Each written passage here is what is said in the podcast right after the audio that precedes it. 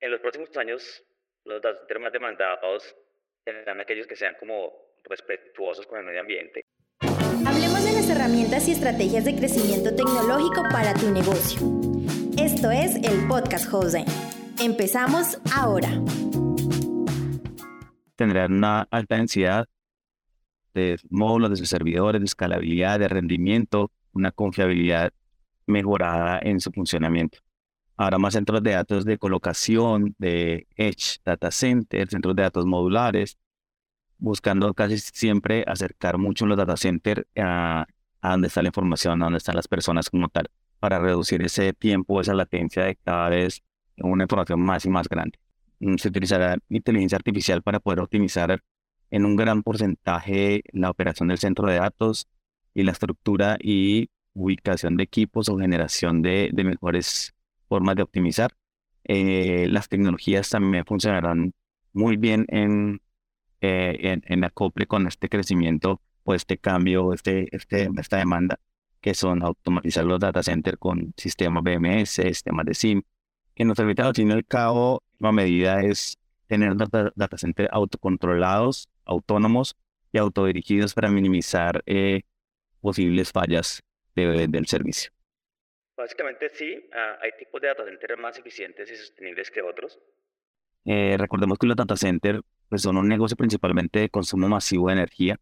El gasto energético más eficiente y sostenible seremos. Para ser más eficientes debemos incluir soluciones para reducir el impacto ambiental, también como por ejemplo utilizar energías renovables, eh, con el tema del diseño, optimizar el diseño y la destrucción de la infraestructura, de los equipos, de lo que se va a usar internamente. Muchas veces nos, nos, encargamos solamente de la parte exterior del data y su funcionamiento, pero no lo que vamos a poner adentro de que sean eh, energy saving, cada equipo que pongamos. Todo eso va optimizándome la, la, la sostenibilidad, que es cabo lo que buscamos. Que una paciente erosiona bastante, me parece que esa parte, porque consumimos la energía y la energía obviamente se produce en, la mayoría de las partes por, por presas de agua y, eso obviamente vamos, vamos, vamos haciendo una erosión constante eh, cada vez que genera, eh, operamos un data center. En cuanto a la escalabilidad, los nuevos diseños de data center están proyectando sistemas de fácil acoplamiento para una rápida expansión en todos los ámbitos.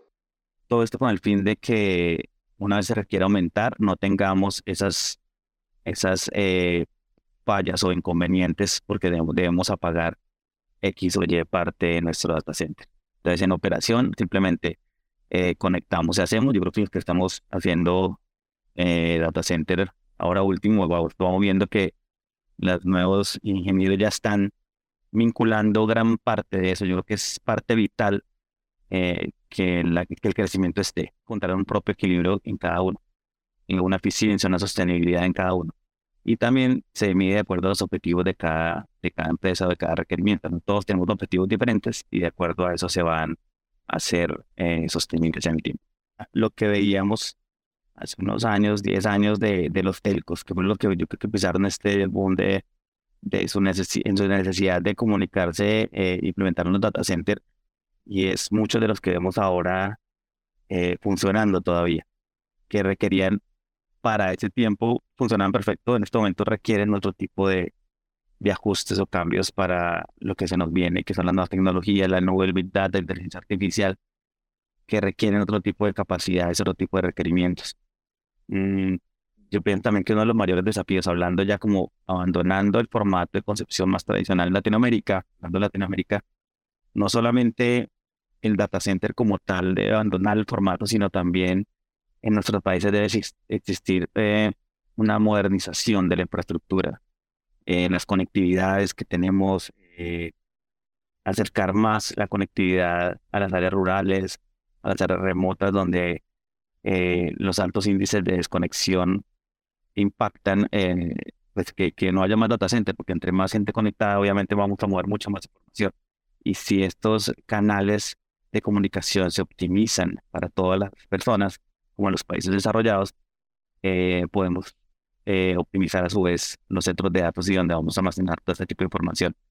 Los altos costos de la conectividad, los bajos niveles de, de, inversión en modernización, todo esto impacta eh, lo que requerimos para el futuro de los data centers. Y, pero igual a pesar de estos desafíos, hay muchas grandes oportunidades en Latinoamérica, en lo que vemos eh, de, nuestra empresa y, y, y, le estamos apostando fuerte el crecimiento porque lo visualizamos para que Latinoamérica un cambio enorme, eh, un potencial grandísimo. Se vienen muchas grandes inversiones para, para el campo de Latinoamérica. Acabas de escuchar un podcast de Jose. Te esperamos en un próximo capítulo. Suscríbete al canal donde nos escuchas y búscanos donde sea que te encuentres. jose.com.co